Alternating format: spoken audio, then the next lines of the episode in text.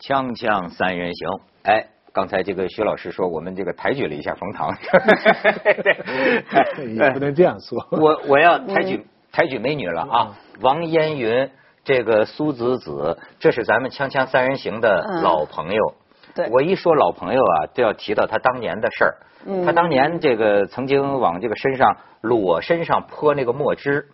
对，然后写了特别多脏字在身上。嗯，这是他的这个行为艺术，一时之间自己写啊。呃，是我把网友对我的评价，让就是也是拍摄的时候找是就是找了一个助手嘛，然后就帮我写在身上。哎，这手这一叉是什么？啊，这是纹身，这不是当年留下的。你纹这个是什么呢？是牛叉的那个叉吗？不是不是，是那个就是怎么说呢？是因为我家里有亲人去世了之后，我留了一个记号。对。哎呦，这也是一个这很奇怪的一个女孩子，你知道吗？年年纪轻轻啊，就曾经经历过家庭巨变，就是而且我我当时就觉得她这个心里有一种很疯狂的那么一种一种力量。当时有人觉得啊，她就是个炒作。其实其实我觉得现在所有说谁炒作的人呐，你都要不要忘了跟这个人的本心和性格之间呢有某种关系。就是说。不见得都是假的，嗯，就所以说，我就觉得像他呢，他干出来的事儿，也只有这个女孩子在在北京。现在好像家庭安顿下来了，是吗？安顿下来，哎，有老公了，对，对，接近我这个年龄的。啊，您多大？我年近半百了。我觉得你老公比你大多少？他四十七岁。可不嘛，我四十八嘛。哦。知道我们大叔好了吧？嗯，特别好。好在哪儿？就是又温柔又体贴，然后又有幽默感。哎呦，你想想，哇，就很开心，心花怒放。所以你就是我们这个门派的未来，这是师傅里边的台词啊。那个不是，咱请他来啊，今天是聊聊现在时髦的话题。嗯，我们很多网友都在讲《太子妃升职记》，说火透半边天。对。哎，我也看了，这个老师说呢。特别好看，也挺好看的。但是呢，就是像我们这种高雅的人啊，我一下能看出他为什么好看。呃，就是你要说多好笑，说实在话，我没有年轻人那么多好笑，但是我也完全能。年轻人看的是，就是像我，像我吧，我们九零后看的是，就是哗一阵风吹过来，帅哥。哗一阵风又吹过来，美女，然后整个就是满屏的春色，就会觉得 哇，就会很爽那种感觉。看选选美啊，看健美比赛，那还不一样，它是有一种浪漫的，要营造出来一种故事的那种感觉在里边。它等于是选美跟健健美比赛混合在一起来讲故事。对，徐老师就是时代不同了，你要接受一些新的东西。嗯，就是过去我们认为啊，一个作品，嗯，那是一个巨匠。给你做出一个经典，然后大家哎呦虔诚的欣赏，虔诚的看。但是现在是什么呀？现在人人都是主子，就是你知道那天他们讲快播的这个事儿，我就讲这个弹幕，我就说啊，公开透明吧，直播对吧？嗯。但是一边看的时候，一边看上面现在网络观看，这个弹幕上像覆盖了一层玻璃，玻璃上人们还写字儿，就各种去评论。这种观看，这种观看的行为本身。使原初的这个东西变成了一个半透明的，嗯嗯，你明白？比如说看太子妃，人家这个公司开宗明义就是说，我们就是给孩子看的，我们就看，然后就是比穷，而且就是说啊，你比如说你《琅琊榜》最穷的剧组，对，哎，你知道我就看到《琅琊榜》的场景，嗯，他们就在《琅琊榜》的那个那个影视城那儿拍的，你知道吗？哎，就是怎么省钱怎么拍，但是呢，还努力想拍的漂亮。帅哥靓女披着个床单是吧？哗，到处飞，然后衣服都是用那个窗帘布啊，有些是用窗帘布做的，然后做的颜色特别的好看，整个那个跟时尚结合的也很好。然后这女的玩一倒立，叫张天爱这姑娘哈，对，哎，哇玩一倒立，你一看穿这个波鞋，就是就叫 槽点。观看成了一个娱乐，哎，你像《琅琊榜》，他要尽量避免人家找出他，比如说有人找出他有个背景，有个人打着伞，那就算是纰漏了。但是这个他有架空历史的辩护，所以他出点差错问题不大。不是，就《琅琊榜》这个精品，生怕有一个穿帮的镜头。他的目的不一样，其实拍片子的。对这个。槽点就是要给你无数个槽点。对啊，他看的时候就有话说了，说你看他穿着波鞋，对他居然穿着个凉鞋在空那个宫里面走，就那种感觉。好嘛，这披的是不是红绿蓝那个民工那个塑料布啊什么的，就无数个发现的然后那个槽点。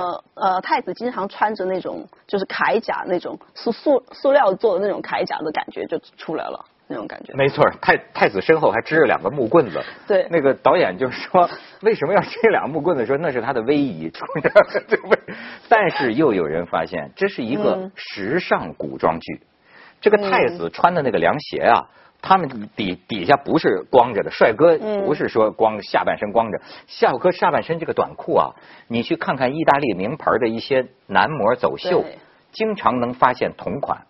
可能是淘宝同款，他那个后面那个架子也是，就是已经是时装秀用过的，就直接是就是借鉴过来，然后就玩那种很酷的那种感觉嘛。哎呦，嗯穿越就把广告也穿进去其实。它整个片子的那种质感都很像在拍一个时尚大片，然后用时尚大片的方式去讲了一个很好玩的故事，就很很像这种。其实，在为什么年轻人会比较适合去看这样的片子？因为我们是读图长大的，读图一代长大了之后，我们是看那种时尚片啊，看这种奇奇怪怪的东西，就看着长大的，然后就来的时候就自来熟，咦，这个东西我也能接受，那个东西我也能接受，就是看着就很开心，就所有的自己成长的元素都在里面，很开心。而且这个里头能看出女权的一些个东西。你看他这，你算女权分子吧？你算女权分子吧？所以你看，我就说，二零一六年我要向你们靠拢。就是 他这里边发现，你知道是这个张天爱了，在现实世界里是个男的直男癌花花公子泡妞的，但是穿越到古代呢，成了太子的妃，你知道吗？嗯，他就有一些呃女性独立的一些，他就男人变女人症状就出来了就男人女人的身体还是男人的心。对，还是男人的心，他就显得跟那个，你像他们里边的那种配置的女性啊，在那个剧里边，呃，里边这个太子妃的贴身的宫女是一个一说起什么事情。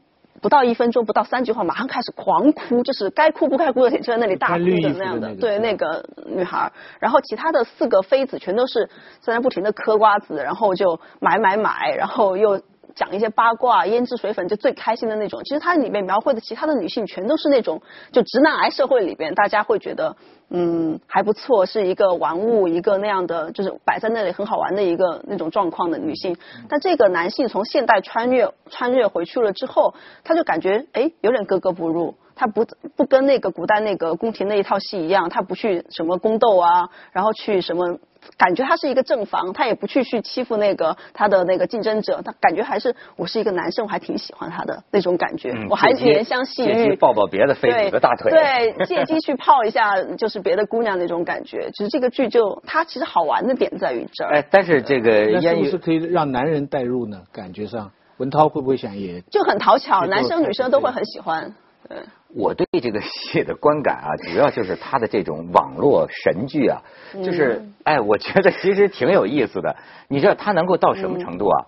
就是说坐马桶上就是解解大手啊。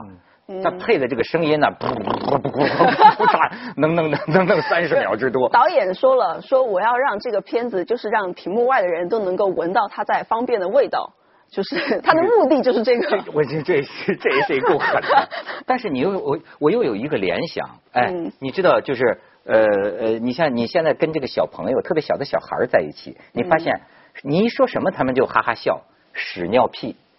我发现我跟小小小朋友在一起玩，一说放大屁，哇，小孩子哈就笑，哎，这就是弗洛伊德讲的排泄的几个快感期的这个这个转移啊，就是口腔快感期到把到是那就是说，其实我们现在长这么大，还在这个快感期吗？也许你们是并存，都是口腔快感、肛门快感，什么什么快感其实。这个剧让我觉得，呃，我作为一个女生吧，就是也不说女权或者怎么样吧，我喜欢这个剧也是因为它有一点点女权的感觉。但是你又有批判。我又有点不喜欢它，也是因为这一点。好，我给你放一段，他要嗯有他的批判，我们可以看看。我们在江北大营的时候，你我都知道，齐胜早就有杀了你我二人的意图。不光是你，就连我对他也是恨之入骨。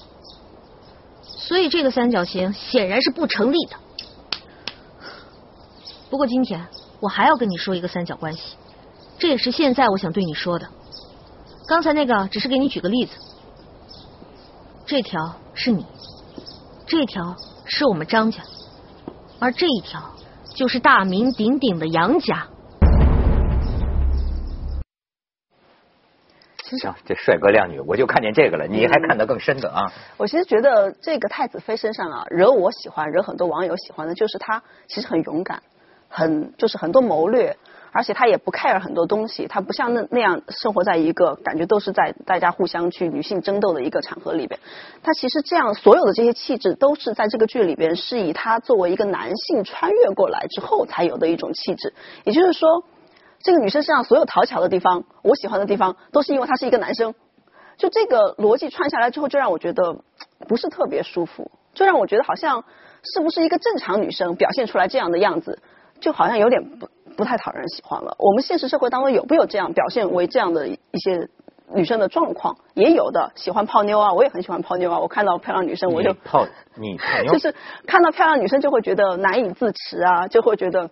哎呀，翘臀也很好看呐，长腿也很好看呐，就是其实女生也会有这样的审美的。你是审美的还是性的？都有。都有，就是哦，就是都会有那样的，就是一种哎感官上的很愉悦的感觉。但是这个我一直不明白，你会觉得愉悦吗？女人看见女人的这个翘臀会这个在于根本在于哪呢？在于我不把对方当成我的竞争对手，我跟他没有竞争关系。我我你比我漂亮，我也不觉得有什么。对，这可以成为成为审美对象，这是现代女性其实独立之后很重要的一个板块。但其实在这个剧里边，所有的这些，不管是他从审美上来说的一种哎。更加对于女性的一种宽容，也不是说你打扮就是为了去讨好那个太子，去讨好别人，而所以我才讨厌你那种感觉，而是说你作为一个女生，你就很好看这种感觉。啊所以它这是两种不同的概念在里边，一种是哎，我是一个男生，我来消费你的好看，我我来泡一泡你的好看；一种是我就觉得把你当成一个审美对象的一种好看。这是女生和男生之间的一种差距，就是和就是现在女生也有这种情。也也有这种感觉和。我越听越糊涂。你的意思是，这个这个女主角之所以好。之所以你们讲有女权，是因为他带入了男性的很多。这就是我很不喜欢的地方，就是他其实想要女权，这不是男权对，而且就是他整个的逻辑在里边是，我感觉他是这个男生在穿穿越回去之前，他是一个直男癌，就是一个渣男嘛，他就感觉全世界的女生都是我的囊中之物，我只要泡到你了之后，就会觉得你很廉价那种感觉。然后他完全穿越回去了之后，他的逻辑在于。我是一个男性，我能够理解你三宫六院那种感觉，我也能够理解男人的欲望，所以说我很安分，我不跟你们斗。你看这个敏锐的敏锐的女性意识、女权的这个视角，真是大叔也还是要多跟你们在一起 啊！他就完全不是这样。对，我们去一下广告，锵锵三人行广告之后见。你知道现在就说，我还是讲我刚才这个啊，就是现在人的观看的行为啊，直接对这个作品本身啊。染上了色调，染上了颜色。比比方说，他讲这个意识，你看还有人说，你比如我们大家爱聊这个《琅琊榜》，这个胡歌，现在越看胡歌演的越好嘛，这些演员选的非常好啊。那么都说这个胡歌跟那个霍建华什么 CP 啊啊，有些人就很生气，说什么这就是《琅琊榜》怎么拍出什么日本的耽美啊？说那胡说八道。哎，我看了之后啊，我看这个《琅琊榜》，我的感觉啊，他创作者是。正经拍的，嗯，你明白吗？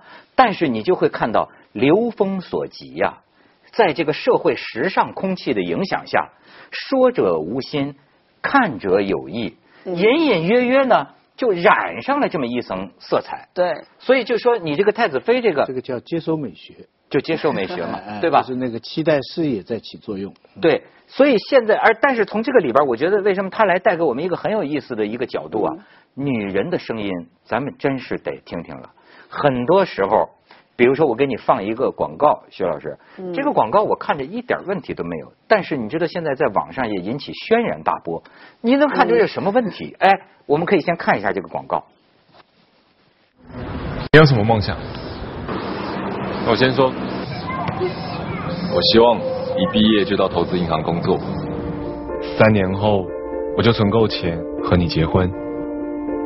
拼一点，五年后当上经理，到时候应该就不会太忙了。八年后，我的年收入应该有五十万。十年后，我要做到区域老总。十五年后，开顾问公司，自己做老板。二十年后，我的手下有五千人。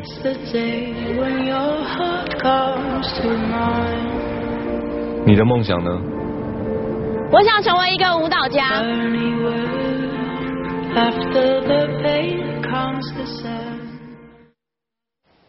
看这是什么广告呢？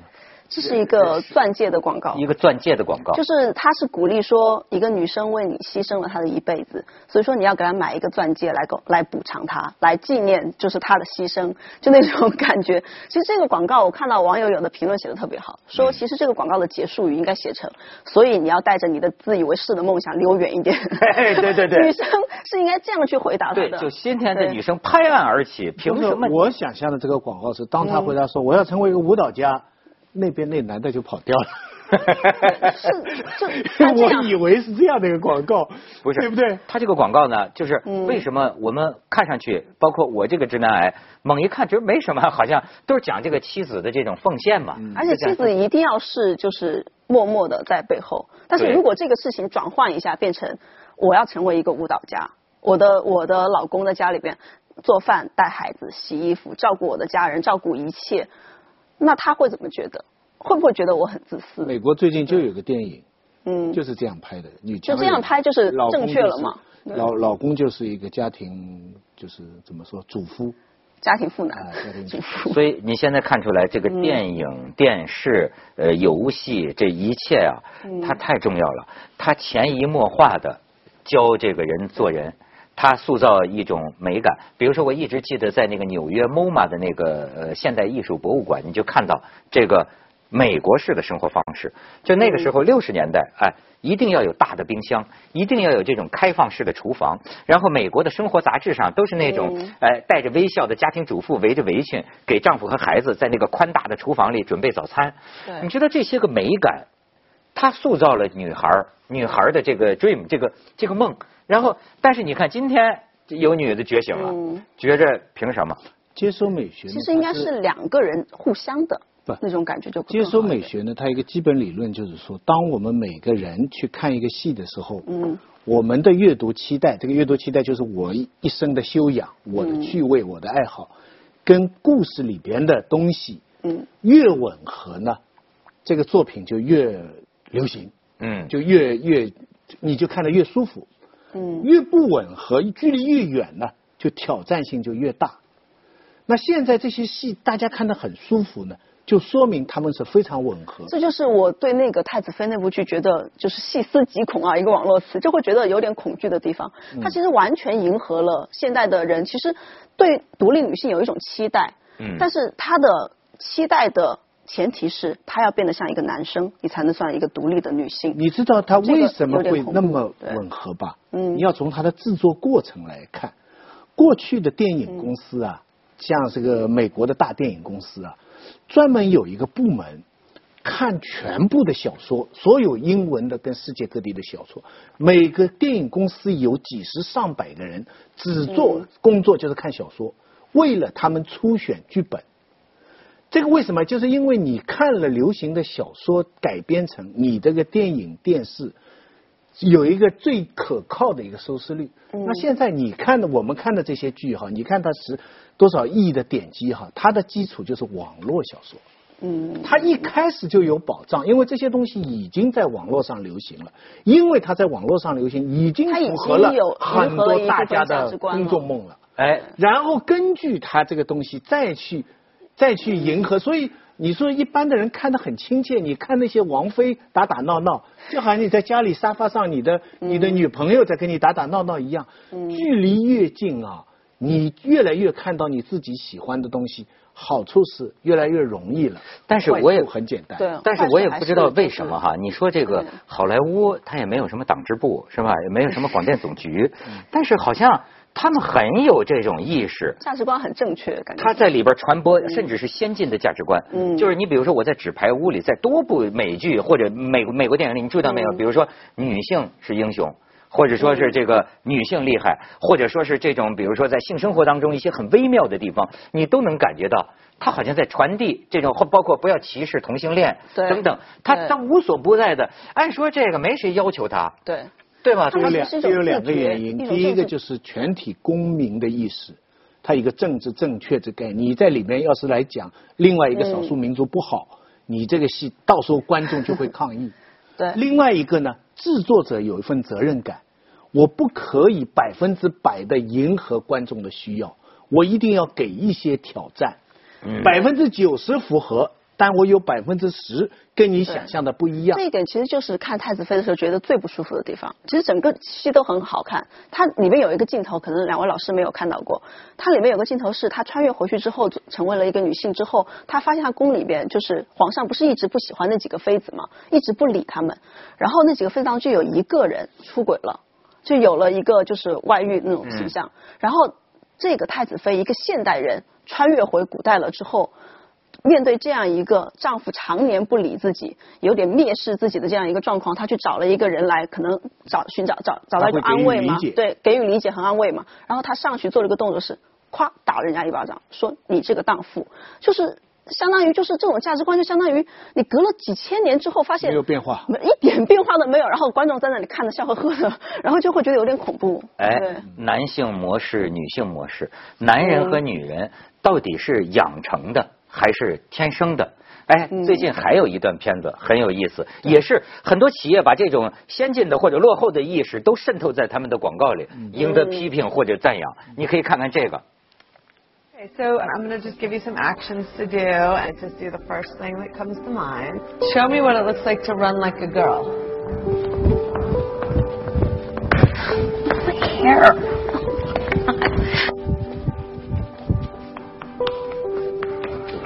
Show me what it looks like to fight like a girl.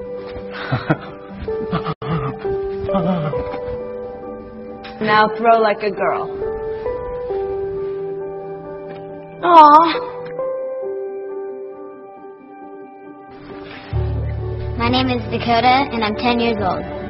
Show me what it looks like to run like a girl. Throw like a girl. Fight like a girl. What does it mean to you when I say run like a girl? It means run fast as you can. So do you think you just insulted your sister? No. I mean, yeah, insulted girls, but not my sister. It's kind of like telling them that they're weak and they're not as good as them. And what advice do you have to young girls who are told they run like a girl, kick like a girl, hit like a girl, swing like a girl? Keep doing it because it's working. 哎，不过烟云啊，嗯，我也跟你探讨一个问题。你说你现在也跟大叔一块过日子了哈，嗯，那天我们大叔呢就在聊这个事儿，这个事儿呢我真不知道该怎么说。就是我的同龄人当中，很多人的太太们在一起讲，我亲口听他们讲，他们说这一辈子。女人就是贤妻良母，周围看那种两个都独立的都离了。当然我的圈子可能很狭窄啊，就是呃比我岁数还大的很多太太们都讲啊，说女的就是这样，就是就是老公在外面干事业，女的做一个这贤妻良母，这样的结构是最稳定的。就我们家庭都很稳定，我们没有什么不满足，我们作为女的挺快乐。可是呢，还有一个就是说，有些人就是说说现在的。亲，像你们这个男女在一块过日子，那可真的是谁照顾谁呀？谁也别聊照顾谁。但是往往这样呢，好像也特别容易散，就是你知道吗？很容易不和，很容易轻易咱就算了吗？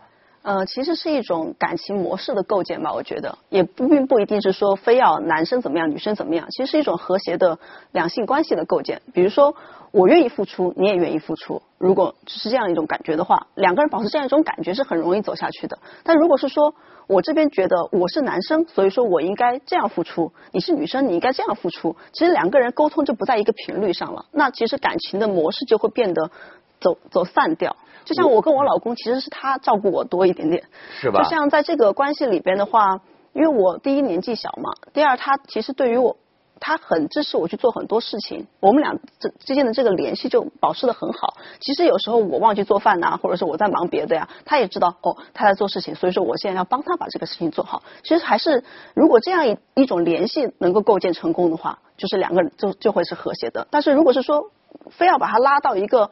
我女生就应该怎么样，男生就应该怎么样？这个结构上面来说的话是没有我觉得这个还是回到这个个人资讯解放，对。然后呢，这个言论自由，然后呢，个人选择上。对。就像你比如说，就咱就说这个王猛的呃前一任的那个那个已故的太太，她就经常说，她说我知道我并不是认为女人就应该辅佐男人。嗯。她说，但是这就是我个人的选择，我觉得这样活着嗯很好。但是这绝不意味着我劝别的女人对也去这样做。你们每一个女孩子应该看到，不能作为一种要求出来。选择是无限的。从常识的角度来讲，你刚才的问题很容易回答，就是你希望贤妻良母的女的，那贤希望做贤妻良母的女的，希望找到这个持家的男的，那你们就不行了。对。希望独立的，那就找希望独立的人一起生活。对。这是在这个是常规的想法。另外，你觉得男人和女人跑起来真的一样吗？反正以我小时候的那个状态来说的话，我是第一打架打得过男生，第二跑步能够跑过男生的，就是没有人跟我说这个事情应该怎么样，但是我生下来我就是那样的一个状态。